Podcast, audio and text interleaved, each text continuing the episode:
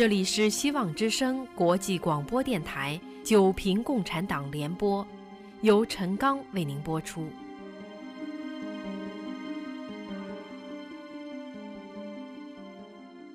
大纪元系列社论：九平共产党，九平之七，评中国共产党的杀人历史。前言：中共建政五十五年的历史是用鲜血和谎言写就的历史，而那些鲜血背后的故事不但惨绝人寰，而且鲜为人知。当今天的中国人在付出了六千万至八千万的无辜生命，以及更多的破碎家庭后，很多人仍然在想：中共为什么要杀人？当今天中共仍然在屠杀法轮功，甚至十一月初还在汉源开枪镇压抗议民众的时候，许多人也在想：中共是否有一天会停止杀人，学会用嘴说话，而不是用枪说话？毛泽东在总结文化大革命时说：“天下大乱，达到天下大治，过七八年再来一次。”说白了。就是七八年再来一次运动，七八年再杀一批人。共产党杀人是有其理论根据和现实需要的。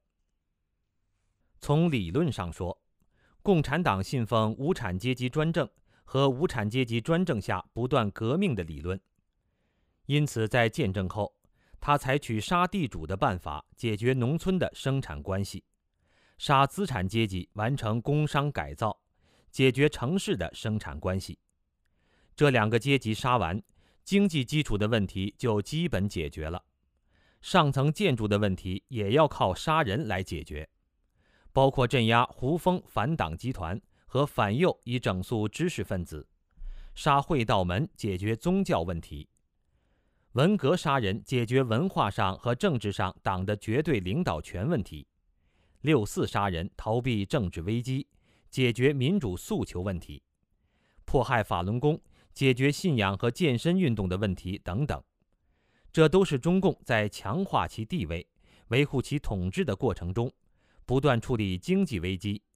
建政后物价飞涨，文革后经济几乎崩溃，政治危机，有人对党不服从，有人要和党分享政治权利。信仰危机，苏联解体和东欧巨变事件。法轮功事件的过程中采取的必然反应，除了法轮功事件外，前面所有的政治运动几乎都是给中共邪灵充电、焕发革命斗志的过程，也是党的组织检阅，凡是不符合党的要求的党员都被淘汰出局。同时，共产党杀人也是出于现实的需要。共产党当年靠流氓诬赖杀人起家。既然杀开了头，中间就绝不能停手，而必须不断制造恐怖，使人民在颤栗中接受对手过于强大而只能俯首称臣的现实。从表面看，很多时候中共是被动杀人，好像是社会上一件偶然事件，偶然的触发了中共邪灵和中共组织的杀人机制。其实。掩藏在偶然后面的周期性杀人，对中共来说又是一种必然。否则，好了伤疤忘了疼，过两年不杀人，人们就会产生中共已经改良的错觉，甚至像那些八九民运的理想青年一样扑上去要民主。七八年杀一次人，就可以不断刷新人们对恐怖的记忆，也可以警示刚刚成长起来的年轻人。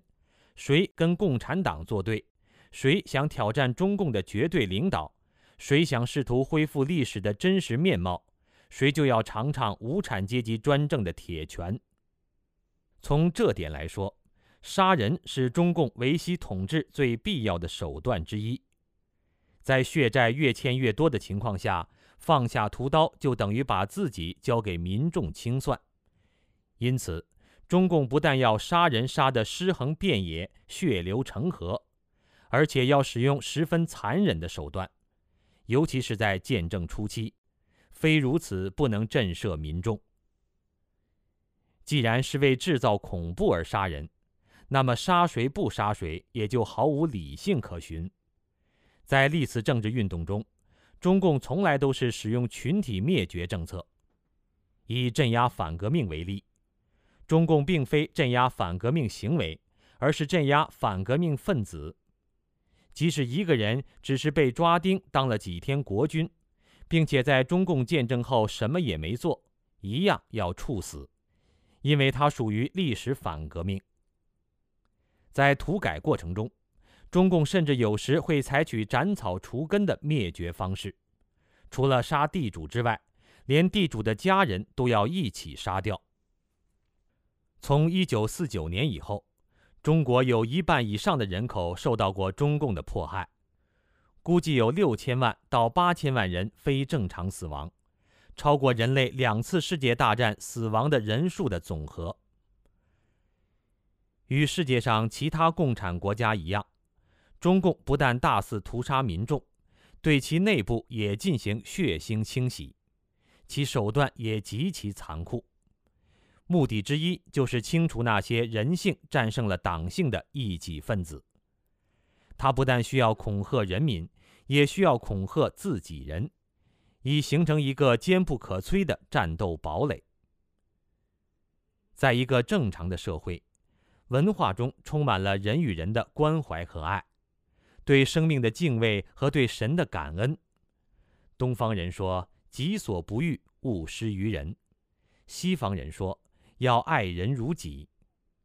唯有共产党认为，至今一切社会的历史都是阶级斗争的历史。为了维持一个“斗”字，就要在人民中煽动仇恨。不但中共自己要杀人。还要挑动群众互相杀，让人民在不断的杀人中学会漠视他人的生命、他人的痛苦，在种种非人的残忍暴行面前变得习惯与麻木，使得侥幸逃过暴行成为最值得庆幸的事，从而使中共的统治可以凭借残酷镇压得以维系。因此，中共在几十年的屠杀中。不但摧毁了无数的生命，更摧毁了中华民族的精神。许许多多的人已经在残酷斗争中形成一种条件反射：只要中共举起屠刀，这些人立刻放弃一切原则，放弃一切判断力，举手投降。从某种意义上说，他们的精神已经死亡，这是比肉体死亡更可怕的一件事情。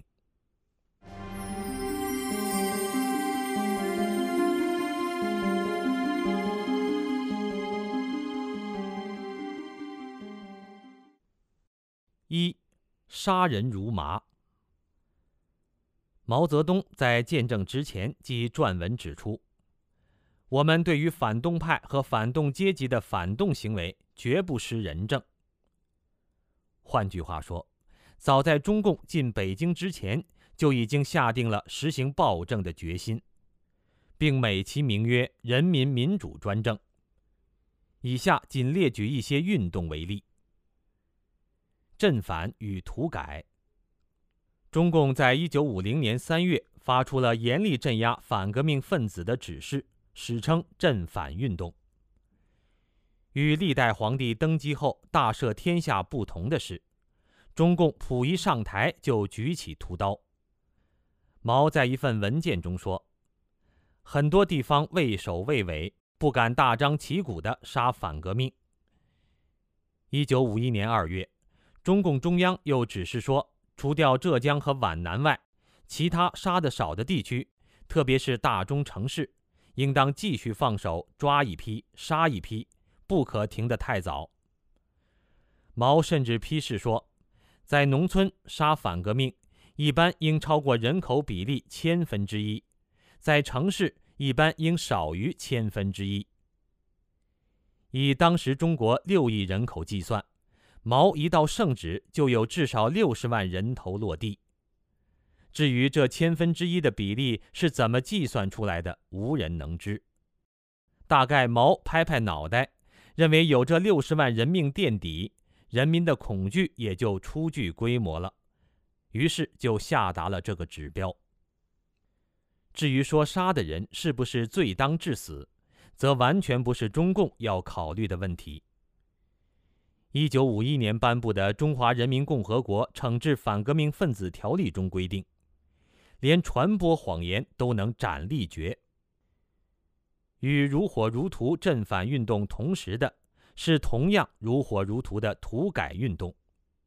实际上，中共在上世纪二十年代末就在其占领区开始土改，表面上是实现类似太平天国、有田同耕的理想。实际上，真正的目的却是要找借口杀人。中共党内后来的第四号人物陶铸提出“村村流血，户户斗争”的土改口号，也就是每村都要枪毙地主。本来土改完全不必杀人，同样可以采用台湾政府那种赎买的方式，但依靠土匪和流氓无产者起家的中共只懂得抢。抢了人家的东西，又怕人家记恨，索性斩草除根。土改时最常见的杀人方法是斗争会，给地主富农编造一些莫须有的罪名，然后问台下怎么办。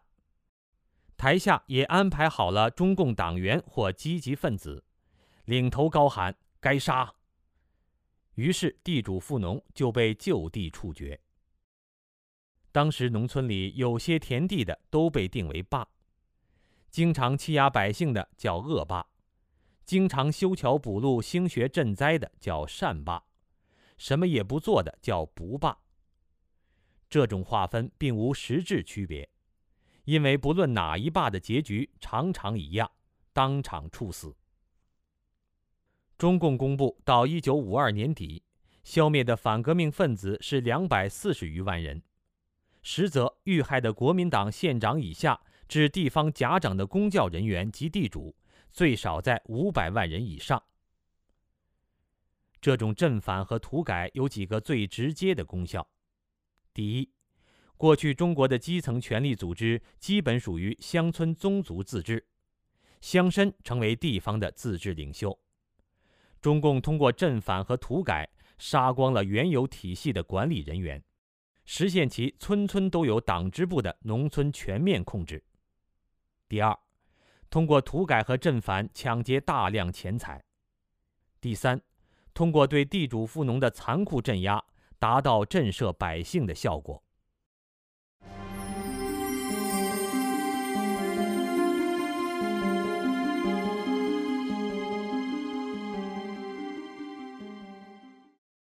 三反五反。如果说镇反和土改主要针对农村基层的话，接下来的三反五反运动就是城市中的屠杀运动。三反是从一九五一年十二月开始的，针对中共内部干部腐化而开展的反贪污、反浪费、反官僚主义运动。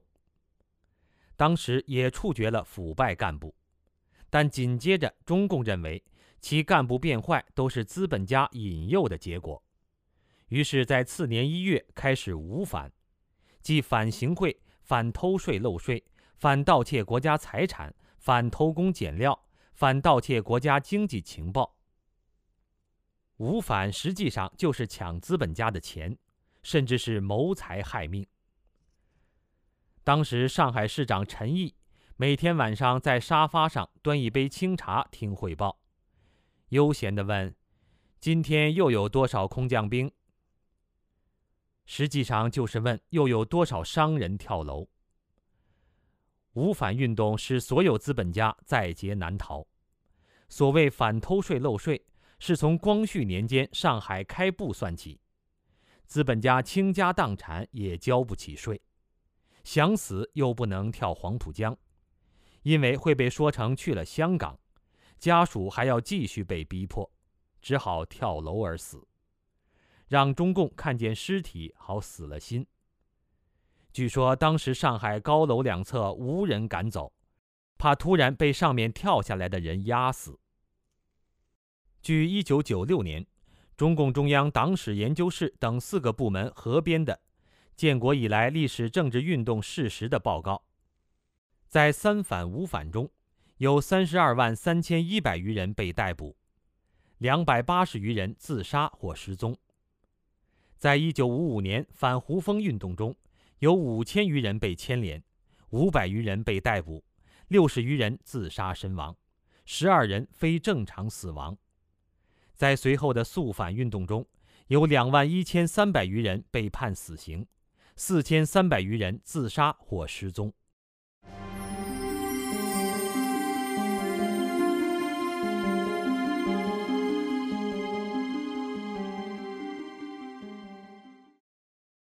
大饥荒。中共建政后死亡最多的政治运动是大跃进之后的大饥荒。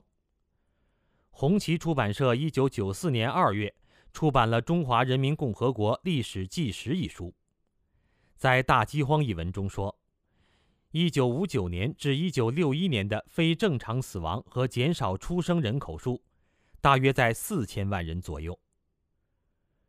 中国人口减少四千万。这可能是本世纪内世界最大的饥荒。实际上，海内外学者对饿死人数的估计在三千万到四千五百万之间。这一场大饥荒被中共歪曲成三年自然灾害。实际上，那三年风调雨顺，大规模严重的洪水、干旱、飓风、海啸、地震、霜冻。雹、蝗灾等自然灾害一次也没有发生，完全是一场彻底的人祸。由于大跃进是全民炼钢，大量庄稼抛洒在地里无人收割，直到烂掉为止。同时，各地却征放卫星。柳州地委第一书记贺毅然甚至一手导演炮制了环江县水稻亩产十三万斤的特号新闻。正好庐山会议后，中共在全国反右倾，为体现其一贯正确，在全国按照虚报的产量进行粮食征购。结果把农民的口粮、种子粮、饲料全部收走，仍然搜刮不够征购数量，就污蔑农民把粮食藏了起来。贺毅然曾经说：“不管柳州地区饿死多少人，也要争个第一。”有的农民被搜刮的家里仅剩藏在尿罐里的几把米。环江县汛乐区委为让农民有粮也吃不成，甚至下令灭火封锅。民兵夜间巡逻，见到火光就搜查追捕。许多农民连野菜和树皮也不敢煮食，活活饿死。过去大饥荒发生时。官府总要设粥厂、开仓放粮，允许饥民逃荒。但中共显然认为逃荒会有损党的威信，于是派民兵把守乡村的交通路口，防止饥民外逃。甚至在饥民忍无可忍去粮管所抢粮时，下令开枪镇压，并污蔑被枪杀的饥民是反革命分子。当时，甘肃、山东。河南、安徽、湖北、湖南、四川、广西等许多省份饿殍遍野，没有饭吃的农民还被逼着去大修水利、大炼钢铁。许多人走着走着路就一头倒在地上，永远也起不来了。最后死了人，没人有力气掩埋，许多村庄一户一户的死绝。中国历史上饥荒最严重的时候，曾经出现过一子而食，而到了中共统治时期，却出现了这样的故事：活着的人不但把死去的人割了、煮了吃掉，还将外面来逃荒的人乃至自己的孩子杀了吃掉。有一户农家，吃的只剩了父亲和一男一女两个孩子。一天。父亲将女儿赶出门去。等女孩回家时，弟弟不见了，锅里浮着一层白花花、油乎乎的东西，灶边扔着一具骨头。几天之后，父亲又往锅里添水，然后招呼女儿过去。女孩吓得躲在门外大哭，哀求道：“大大，别吃我，我给你搂草烧火。”吃了我没人给你做活。这样的人伦惨剧到底发生了多少，我们无从知道。但我们却知道，造成这无数人伦惨剧的罪魁中共，却把它变成了党领导人民抗击自然灾害的颂歌，并继续号称自己伟光正。一九五九年庐山会议，为民请命的彭德怀遭到整肃，一大批敢于说出实话的干部被撤职、关押、审查。到大饥荒发生时，已经无人敢说真话。几乎全都为了保住自己的乌纱帽而掩盖饿死人的真相。甚至甘肃省在陕西主动提出支援他们粮食时，还以粮多的吃不了为借口拒绝了。此次大饥荒，也是对中共干部的一场检阅。按照中共的标准，这些干部当然都是合格的，因为他们已经可以宁可看着数千万人饿死。也不说实话，相信再也没有什么人情天理会成为他们跟党走的良心负担了。大饥荒后，肇事的省级干部们仅仅做了走过场式的检讨了事。在四川饿死了几百万人的省委书记李井泉，甚至后来还被提拔当了西南局第一书记。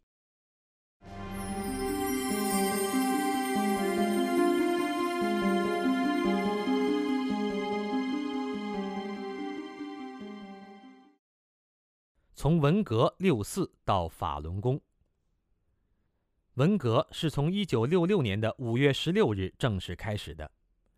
这段时间被中共自己称为“十年浩劫”。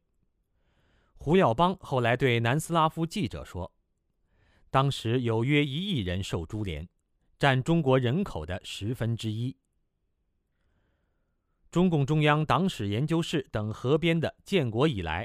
历史政治运动事实一文报告了这样的数字：一九八四年五月，中共中央又经过两年零七个月的全面调查核实，重新统计的文革有关数字是：四百二十万余人被关押审查，一百七十二万八千余人非正常死亡，十三万五千余人被以现行反革命罪判处死刑。武斗中死亡二十三万七千余人，七百零三万余人伤残，七万一千二百余个家庭整个被毁。而专家根据中国县志记载的统计，文化大革命中非正常死亡者至少达七百七十三万人。除了打死人之外，文革开始时，中国出现了自杀高潮。许多著名的知识分子，如老舍、傅雷、简伯赞、吴晗、楚安平等，都是在文革初期走上绝路的。文革时期是中国左倾最疯狂的时期，此时的杀人在很大程度上是一种展示革命性的表演，因此对阶级敌人的虐杀就极其残酷和野蛮。改革开放却使信息流通得到了巨大的发展。海外很多记者也因此得以在北京目睹了1989年的六四血案，并将坦克追着将学生压成肉酱的屠城录像在海外电视台播出。十年之后，江泽民在1999年7月20日开始镇压法轮功。到2002年年底的时候，大陆的内部消息记指有超过7000人在各地拘留所、劳教所。监狱和精神病院被折磨致死，平均一天虐杀七个人。如今的中共似乎杀人数量远远不像过去庞大的动辄以百万、千万计，但是实际上这出于两个重要的原因：一个是人民被中共的党文化异化的更加犬儒；另一个是中共由于巨额贪污和盗用国库。已经造成输血型经济，外资成为维持经济成长和社会稳定的重要支柱。中共对六四之后的经济制裁记忆犹新，深知此时明目张胆的杀人会导致外资撤离，从而危及其统治。但是中共背地里却没有停手，只是在极力掩盖血污。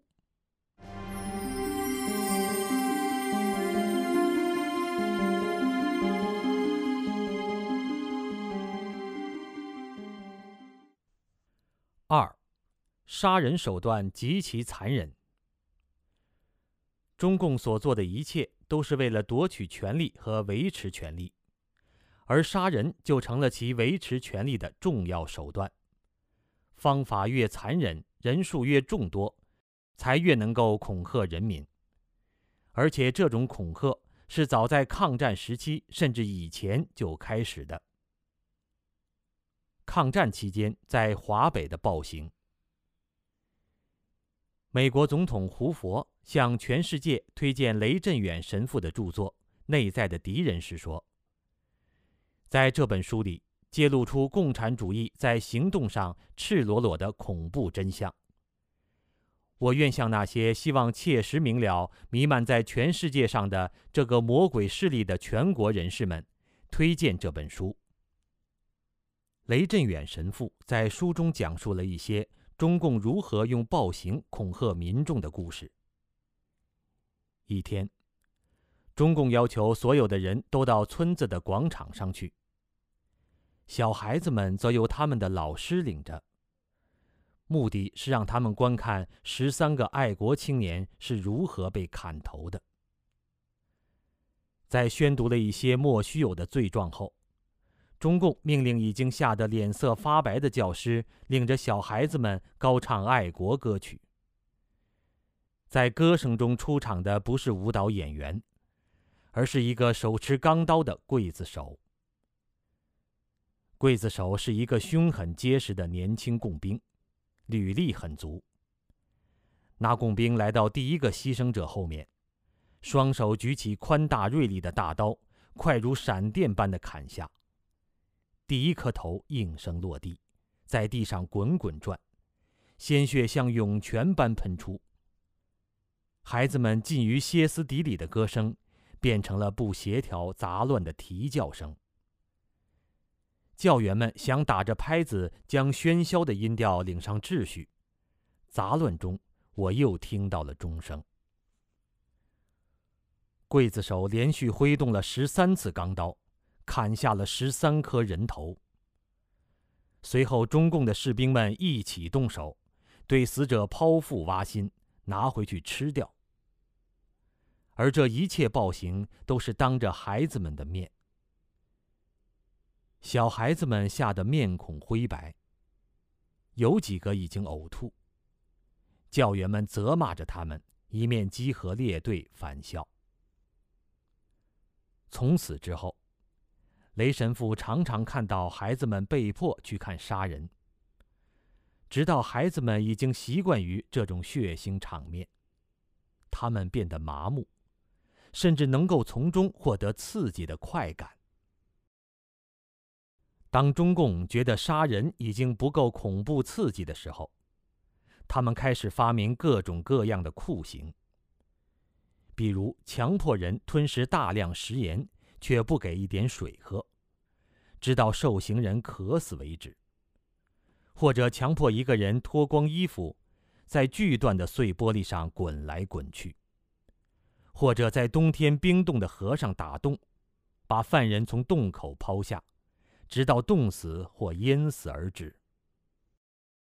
在山西的一位共产党发明了一个可怕的刑罚。有一天，他在一个城里闲逛。在一家饭馆门口停住，注视着煮饭的大锅。于是他订购了几只大锅，并立时捕捉些反共人士，草率举行审判，同时令苦力把锅里注水煮沸。审判一完，立即把三个判死刑的犯人脱光置进锅里，活活煮死。在平山。我曾看到一个人的父亲被活活剥皮致死，儿子被共产党逼着亲眼看这惨刑的执行，亲身听到父亲在哀嚎中死去。共产党在他父亲的身上倒上醋和酸类，一张人皮便很快的剥下。先从脊背开始，然后剥到双肩，全身皮都剥下后，只剩下一颗头皮存在。他的父亲在全身皮被剥下后几分钟便死掉了。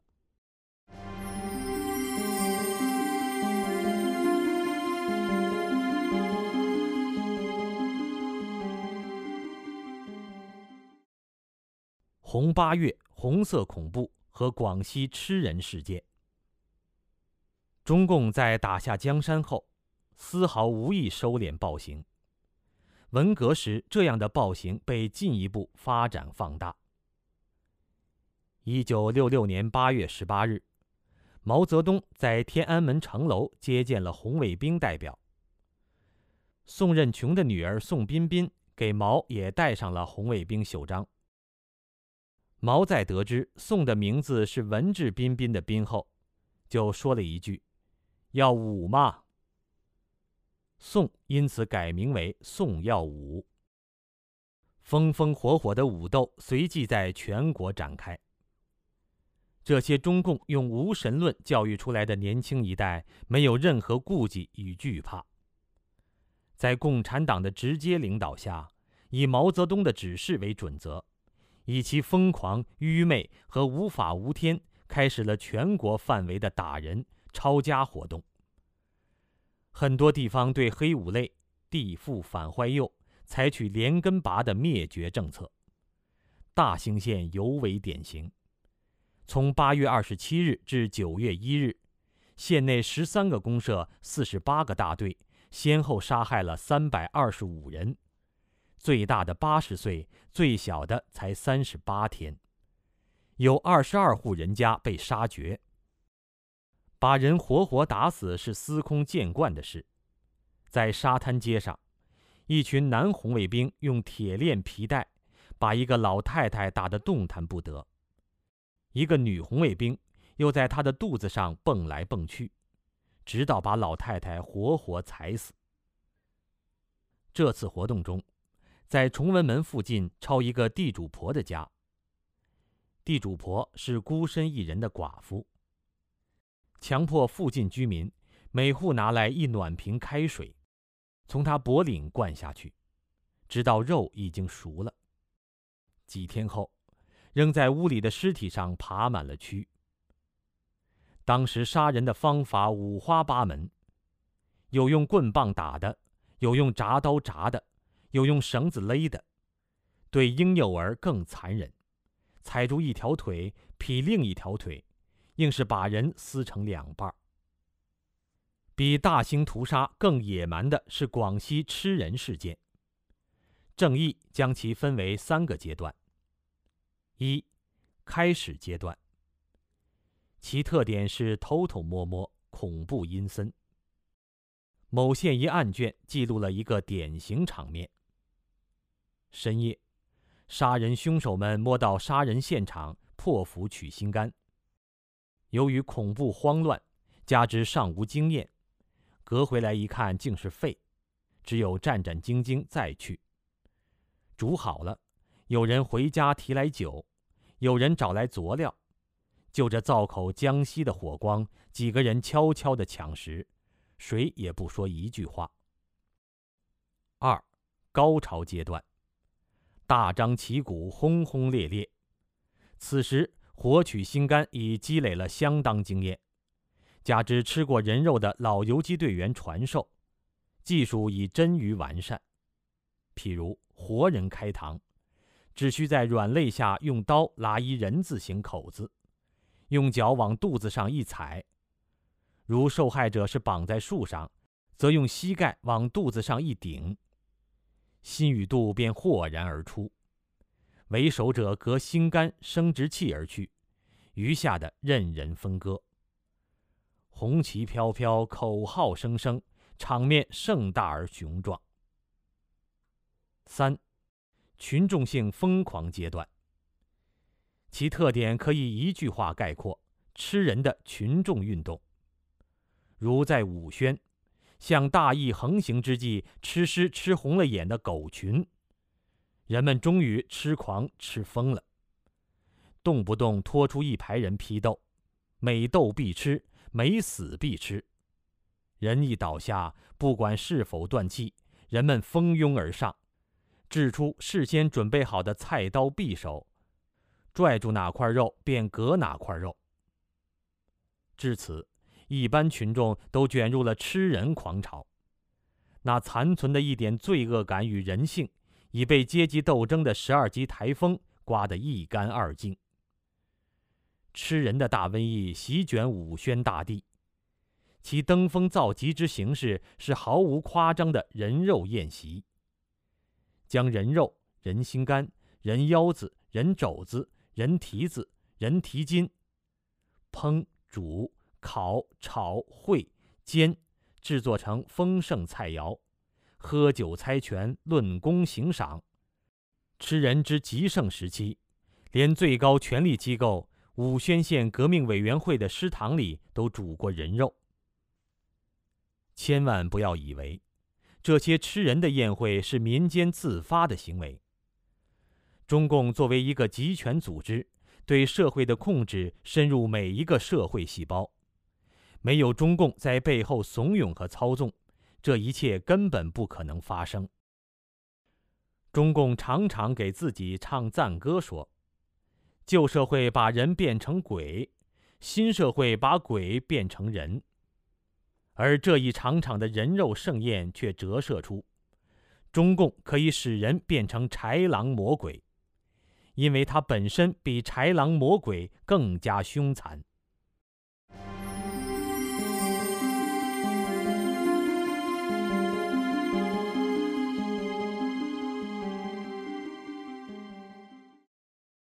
迫害法轮功。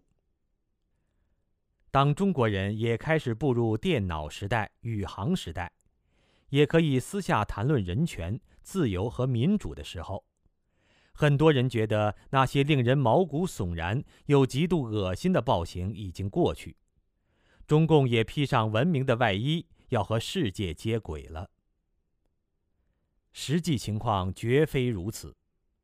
当中共发现有这么一个团体，无惧于他们的酷刑和虐杀时，所使用的手段就更加疯狂。而这个受到迫害的团体就是法轮功。如果说红卫兵的武斗和广西的吃人还是以消灭对方的肉体为目的，几分钟或者几小时就结果一条人命的话，对法轮功修炼者迫害的目的却是要他们放弃对真善忍的信仰。而且残忍酷刑常常持续几天、几个月，甚至几年。估计已有超过一万名法轮功学员因此而失去生命。法轮功修炼者历尽九死一生，记录下施加在他们身上的超过百种酷刑。以下仅举几例：毒打是虐待法轮功学员最经常使用的酷刑之一。警察牢头直接打学员，也唆使犯人毒打学员。有的学员耳朵被打聋，外耳被打掉，眼珠被打爆，牙齿被打断打掉。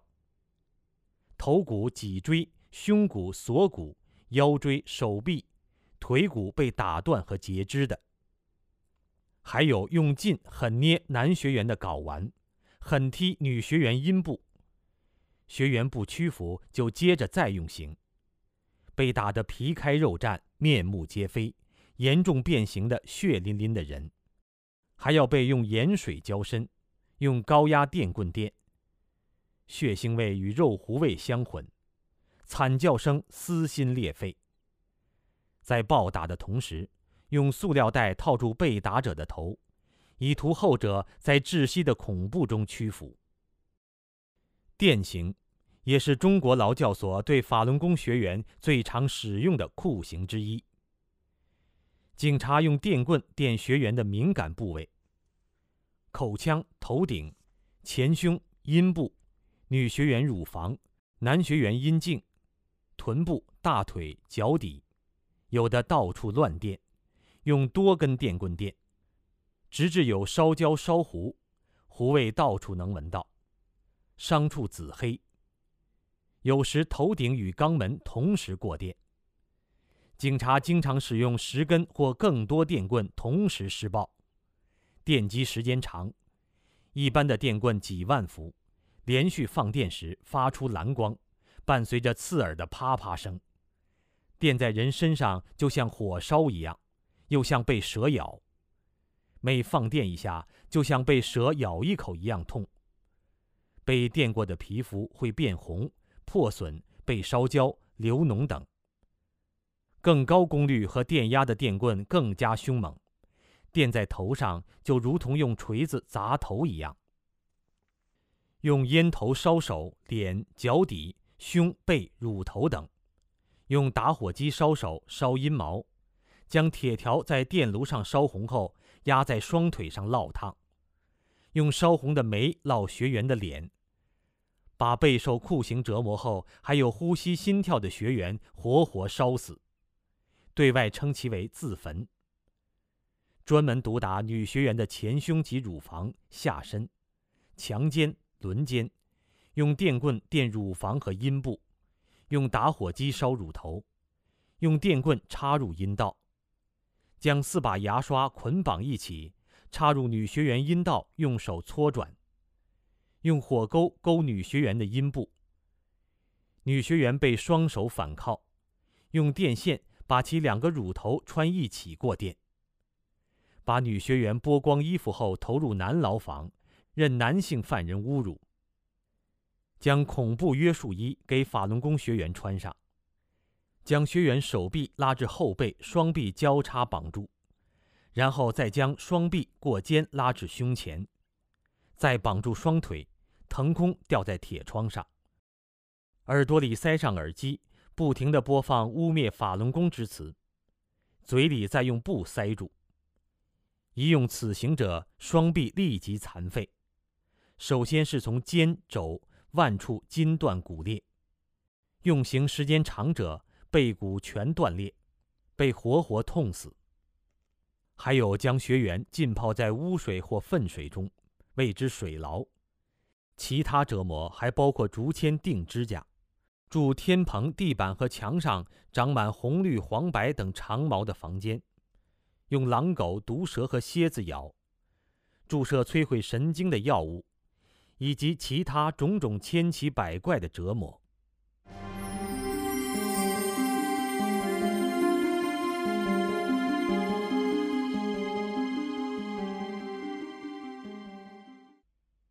三，党内残酷斗争。由于共产党是一个靠党性而非道义结合的团体，其党员尤其是高干对最高领导人是否忠心就成了问题。因此，在党内也需要杀人，也需要制造恐怖气氛，以让活下来的人看到，当最高独裁者要搞死谁的话，这个人会死得多么惨。因此，共产党的内斗十分出名。俄共前两届政治局委员，除列宁已死及斯大林本人外，全部被处死或自杀。当时五名元帅中毙了三个。五名集团军司令中也毙了三个，全部二级集团军司令十个人全部枪毙，八十五个军长中毙了五十七个，一百九十五名师长中毙了一百一十个。中共也一向鼓吹残酷斗争、无情打击，这种斗争杀人不仅仅针对党外，早在江西的时候，中共就开始杀 A、B 团，最后杀的几乎没有多少会打仗的。在延安的时候搞整风，建政之后收拾高岗、饶漱石、胡风、彭德怀，一直到文化大革命，内部的老家伙们几乎收拾一空，中共的历任总书记没有一个有好下场。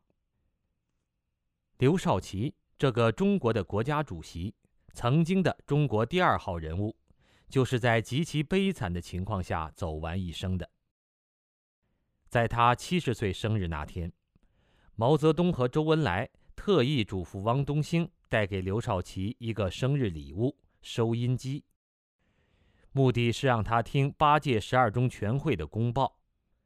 把叛徒内奸公贼刘少奇永远开除出党，并继续清算刘少奇及其同伙叛党叛国的罪行。刘少奇一下子就从精神上被击垮了，他的病情急剧恶化。由于他长期被固定捆绑在床上，一动也不能动，他的颈部、背部、臀部、脚后跟都是流脓水的褥疮。疼痛难忍。由于他疼起来时，一旦抓住衣物或他人手臂就不撒手，人们干脆就在他每只手中塞一个硬塑料瓶子。到他去世时，两个硬塑料瓶子都被握成了葫芦形。到一九六九年十月，刘少奇已经浑身糜烂腥臭，骨瘦如柴，气息奄奄。中央特派员既不让洗澡，也不准翻身换衣服，而是把他扒个精光，包在一床被子中，用飞机从北京空运到开封，监禁在一个坚固的碉堡地下室里。在他发高烧时，不但不给用药，还把医护人员全部调走。临死时，刘少奇已经没有人形，蓬乱的白发有两尺长。两天后的半夜，按烈性传染病处理火化。用过的被褥、枕头等遗物均被焚化一空。刘的死亡卡片上这样写着：姓名刘卫煌，职业无业，死因病死。党可以将堂堂国家主席迫害致死，而且死的不明不白。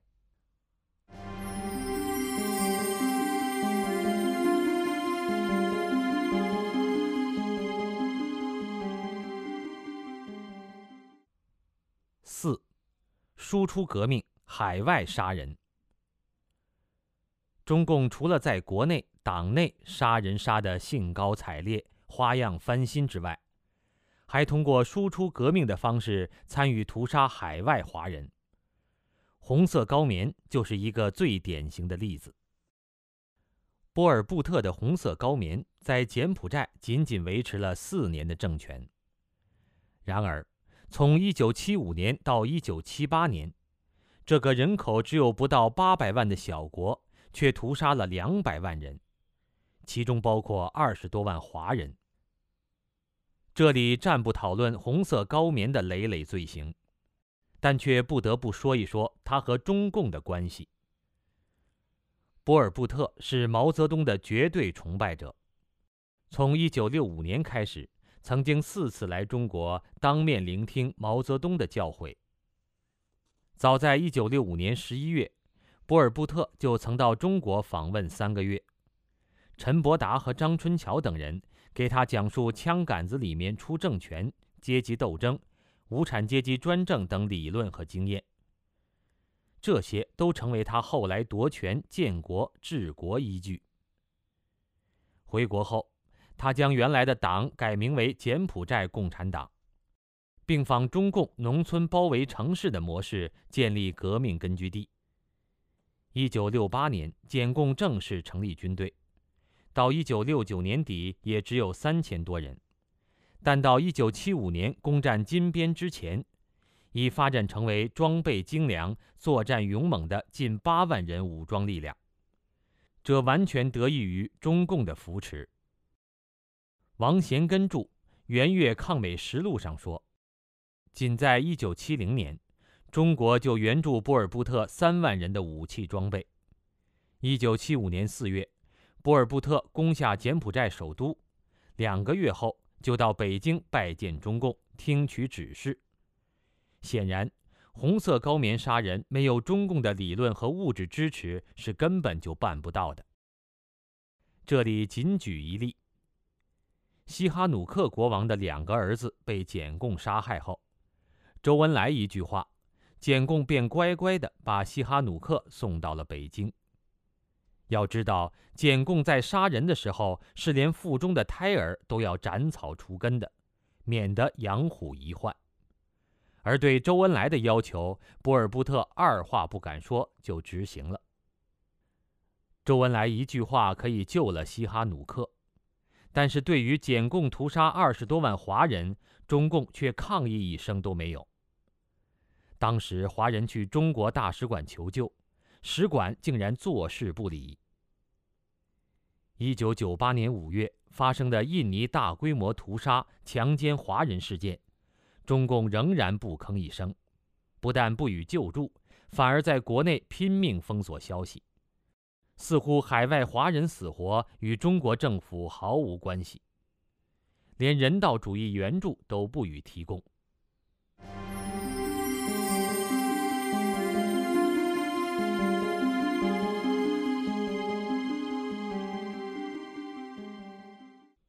五，家庭的毁灭。中共历次政治运动杀了多少人，我们已经无法拿出准确的统计数字。民间由于资料的缺乏和地域、民族、语言的间隔，根本无法统计。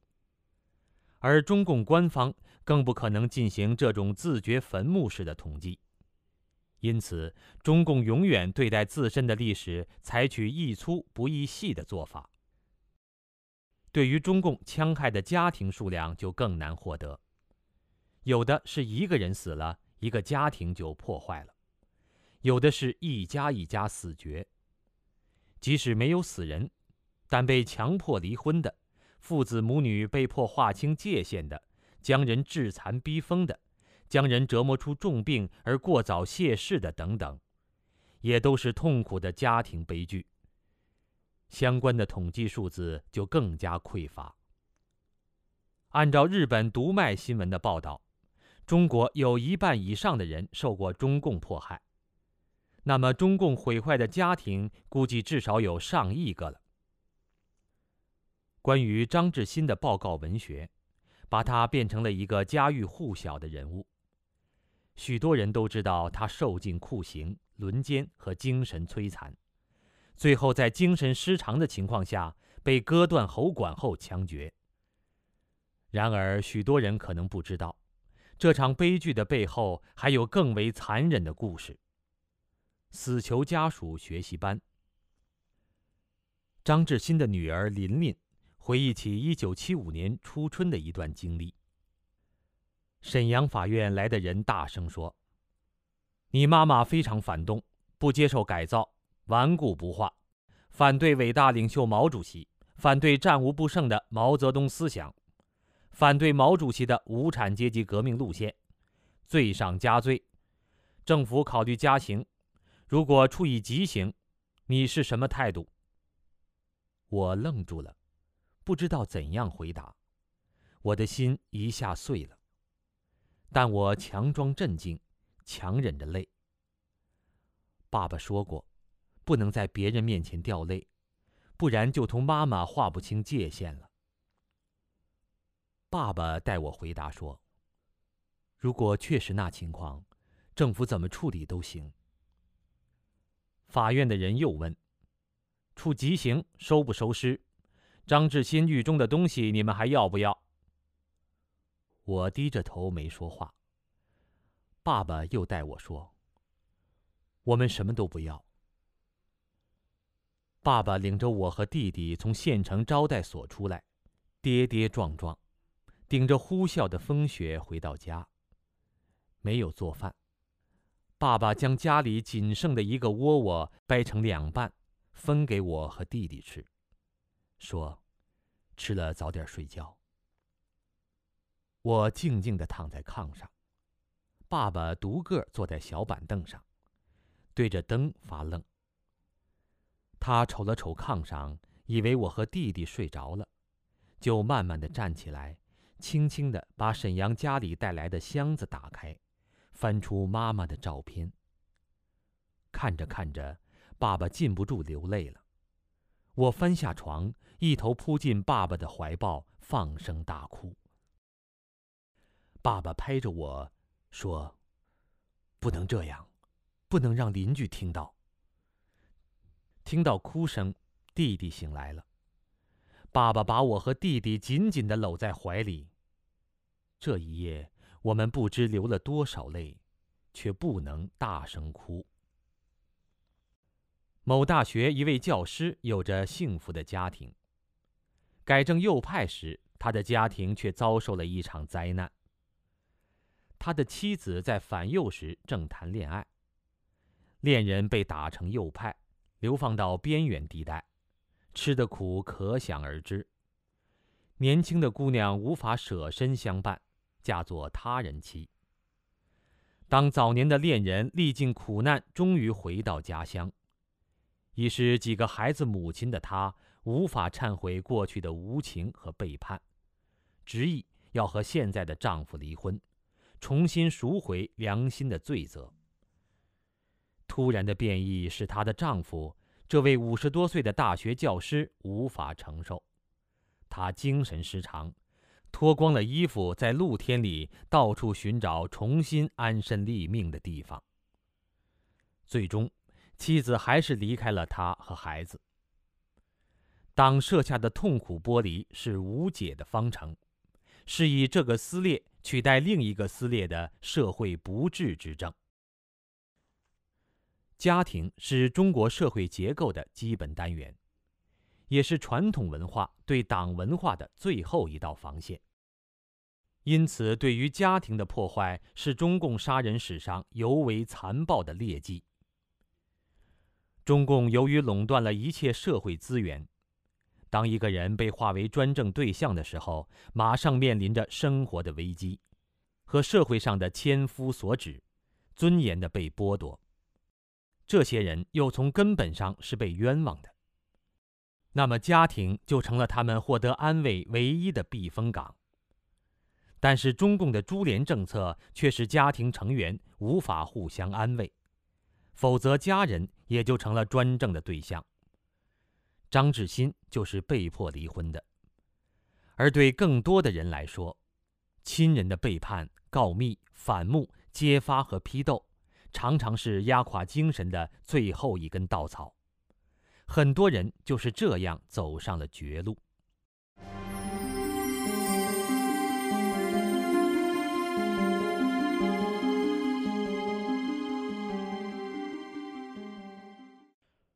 六，杀人模式及后果。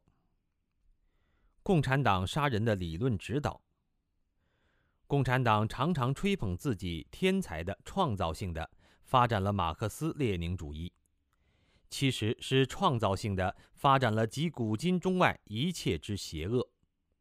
他用共产主义的大同思想欺骗民众和知识分子，用工业革命对信仰的摧毁贩卖彻底的无神论，用共产主义否定私有制，又用列宁的暴力革命理论和实践统治国家。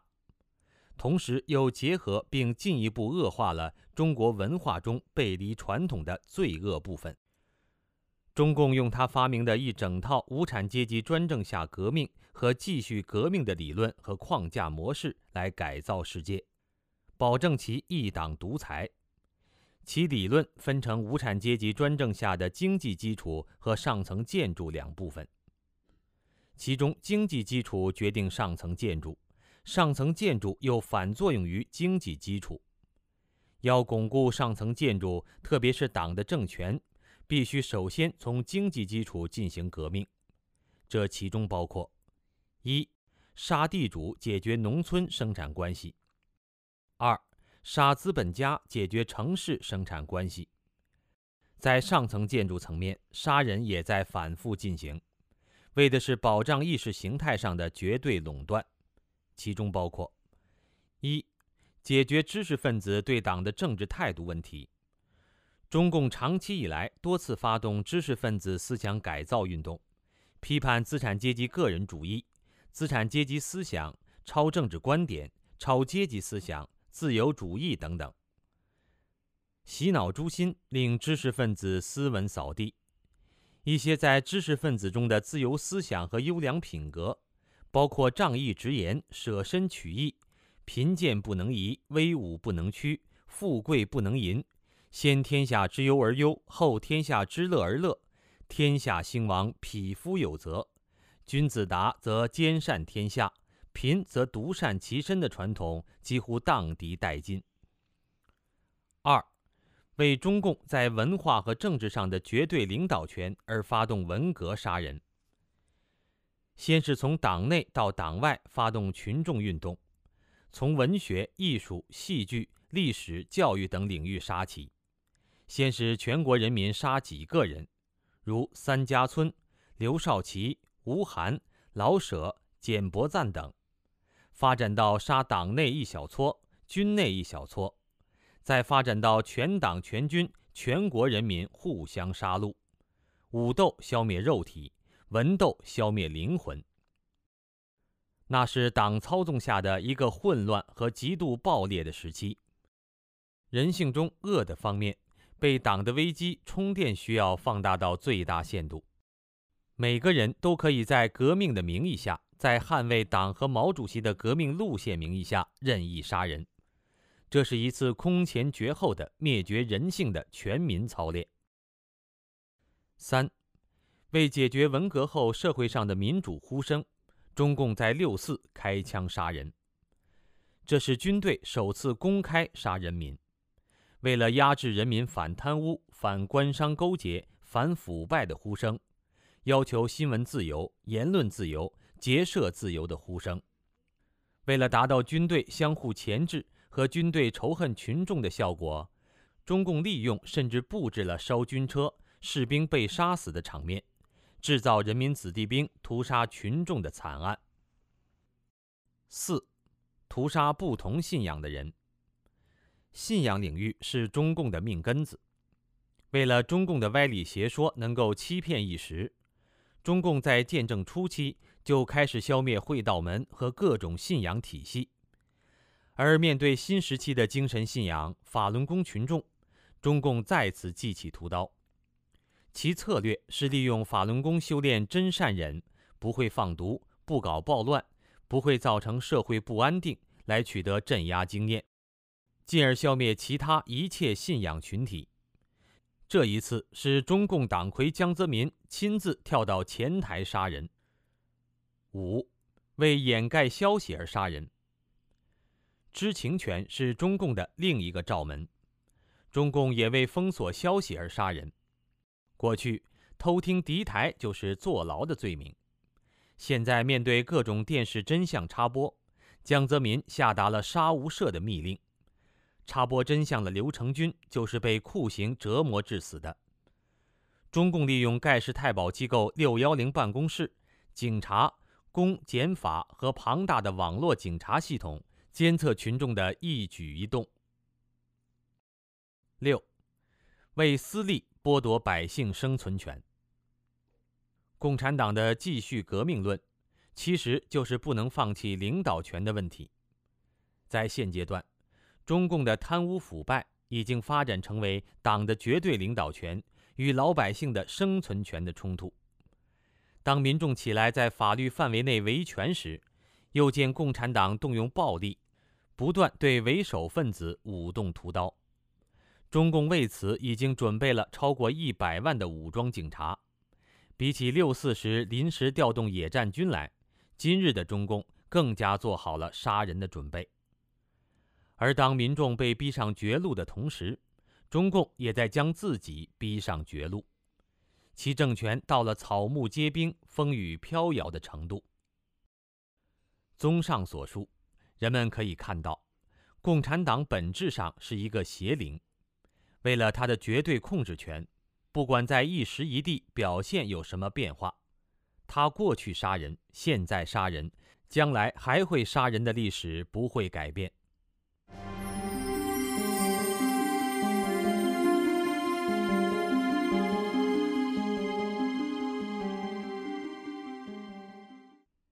不同情况用不同的杀人模式。一，舆论先行。中共使用过各种各样的杀人方式，不同时代有不同的模式，绝大多数的杀人都是舆论先行。共产党常说的一句话是“不杀不足以平民愤”，倒好像是共产党应老百姓的要求杀人一样，实际上。民愤却是中共煽动起来的。比如戏剧《白毛女》，就完全是在篡改民间的传说故事，刘文彩的收租院和水牢也是编出来的，目的就是教育人民去痛恨地主。这种妖魔化敌人的做法历来都用，连国家主席也可以妖魔化。对法轮功更是通过伪造的天安门自焚事件来挑动仇恨，而后对法轮功民众施以群体灭绝式的迫害。这种杀人模式，共产党不但没有改，而且随着信息技术的发展，越用越登峰造极。过去是骗中国人，现在连外国人一起骗。二，发动群众杀人。共产党不但自己通过专政机器杀人，还放手发动群众杀人。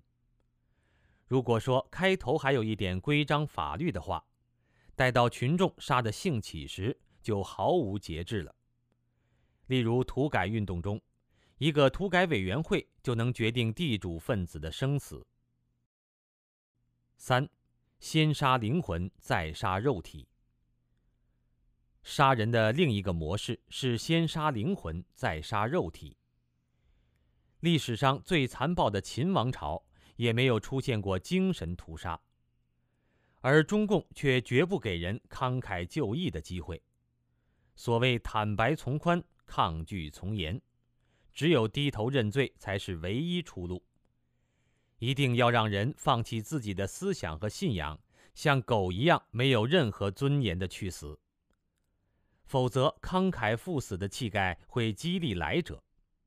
只有死得卑微而可耻，才达到了中共教育后来人的目的。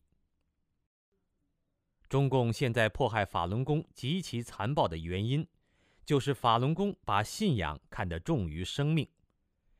在无法摧毁他们的尊严时，中共便竭尽所能地折磨他们的肉体。四。有打有拉的杀人，在杀人的过程中，中共会胡萝卜大棒一起用，有打有拉。他从来都说打击一小撮，或按照百分之五的比例，绝大多数人永远是好的，永远是教育的对象。这种教育分为恐怖与温暖两种。恐怖就是让人看到与共产党对立。绝没有好下场，对被打击的人要避而远之。温暖，就是让人们看到，如果能得到党的信任，与党站在一起，不仅安全，还可以得到重用，甚至分吃一点人血馒头。林彪说：“今天一小撮，明天一小撮，加起来就是一大片。”每每那些庆幸躲过了一次运动的人。会成为另一次运动的牺牲品。五，消灭在萌芽状态的杀人模式和隐蔽的法律外杀人模式。如今，中共还发展出消灭在萌芽状态的杀人模式和隐蔽的法律外杀人模式。比如，各地工潮、农民抗争越来越多见，中共本着消灭在萌芽状态的原则。每每把首要分子抓起来，判以重刑。再如，在人权自由越来越成为世界共识和潮流的今天，中共不判处一个法轮功学员死刑，可是，在江泽民打死白打死的教唆纵容下，各地普遍出现酷刑致死法轮功学员的惨案。又如，宪法规定了公民的上访权利。但是中共使用便衣警察，甚至雇佣地痞流氓搞劫访、抓人、遣送，甚至劳教民间上访的维权民众。六，杀鸡儆猴式的杀人，迫害张志新、玉罗克、林昭等等。七，用不杀人来掩盖杀人。国际上有影响的人。往往中共只镇压而不屠杀，目的是为了暗中杀那些影响力小的。比如镇反时，国民党的高级将领如龙云、傅作义、杜聿明等倒是没有杀，杀的都是国民党的中下级官员和士兵。长期以来的杀人异化了人的灵魂。现在中国许多人的杀心都很重。九幺幺事件时，大陆网站上竟然一片叫好之声，鼓吹超限战的说法也不绝于耳，这实在让人思之不寒而栗。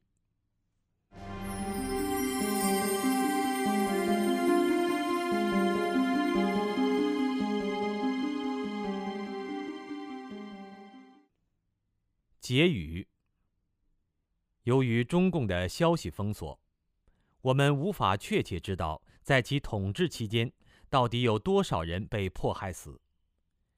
以上列举的各个运动就至少致死了六千万人。此外，还有中共在新疆、西藏、内蒙、云南等地对少数民族的屠杀，相关史料就更难找到。《华盛顿邮报》则估计，中共迫害死的人数达八千万之多。除了致死之外，还有多少人被致残？多少人得了精神病？多少人被气死、吓死、郁郁而终？我们更不得而知。要知道，每一个人的死亡对家庭成员来说，都是一段刻骨铭心的惨痛悲剧。日本读卖新闻曾经报道，中共中央下令对全国二十九省市进行统计，整个文革波及遭殃者至六亿人，占中国人口的一半左右。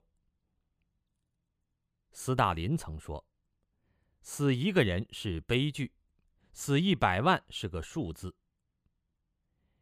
李井泉在听到别人告诉他四川省饿死了许多人的时候，竟然若无其事地说：“哪个朝代不死人？”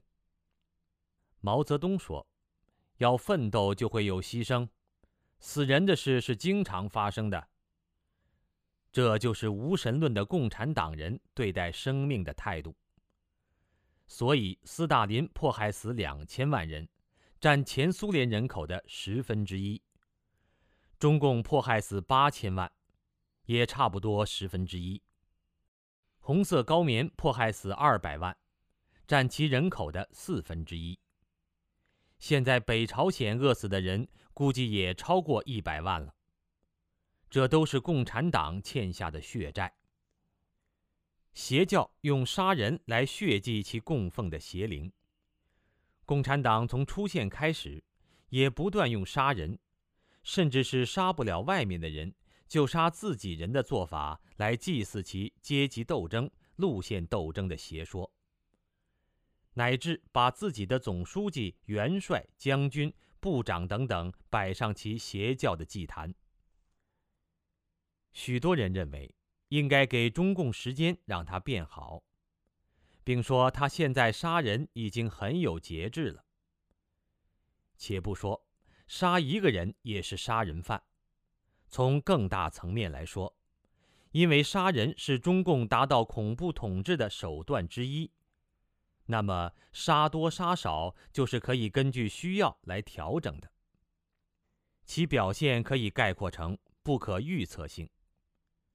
在人们的恐怖感不大时，多杀一些人就能提高恐怖；在人们的恐怖感很大时，杀少量的人也能维持恐怖。在人们不由自主的害怕时，中共只是嚷嚷杀人，不用杀人，也能维持恐怖。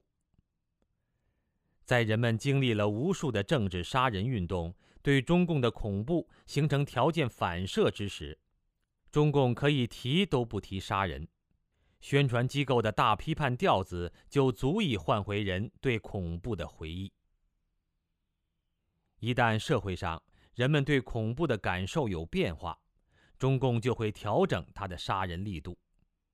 所以，中共杀多杀少本身不是目的，重要的是其杀人的一贯性。中共并没有温和，更没有放下屠刀，而是人民被奴化了。一旦人民起来要求什么，超出了中共的容忍，中共是绝不会犹豫和客气的。也正因为要维持恐怖，随机性的杀人是维持恐怖最大化的做法。由于历次大规模杀人中常常有意不明确运动对象、定罪和量刑标准，为避免被划进可能被杀的范围，人民往往退缩到一个自我划定的相对安全区。这个区域有时比共产党划的还要小得多。这就是为什么每次运动人人都是宁左勿右，每次运动都是扩大化，是因为一级一级的主动加码以求自保。运动越往下越残酷，这种全社会的恐怖自动放大效应就来源于共产党的随机屠杀。在长期杀人的历史中，中共演变成一个变态系列杀人狂，通过杀人来满足其大权在握、生杀予夺的变态快感，通过杀人来缓解内心的恐惧，通过不断杀人来压制以前杀人所造成的社会冤仇和不满。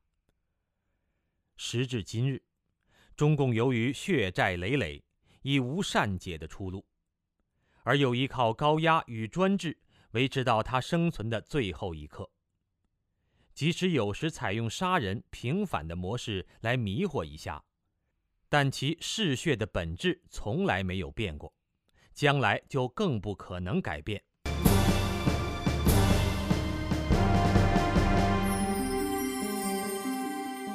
您刚才收听的是希望之声国际广播电台《九平共产党联播》。九评之七，评中国共产党的杀人历史，是由陈刚为您播出的。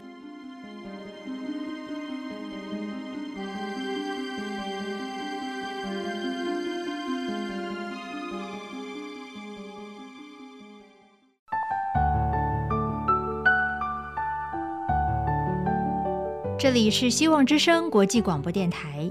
我们是全球第一家向中国大陆播出的民营独立电台。我们的播出时段是北京时间早上六点到七点，九点六三五兆赫；早上七点到八点，七点三一零兆赫，九频专题广播；晚上九点到十点，七点三一零兆赫；凌晨零点到一点，一一点七六五兆赫。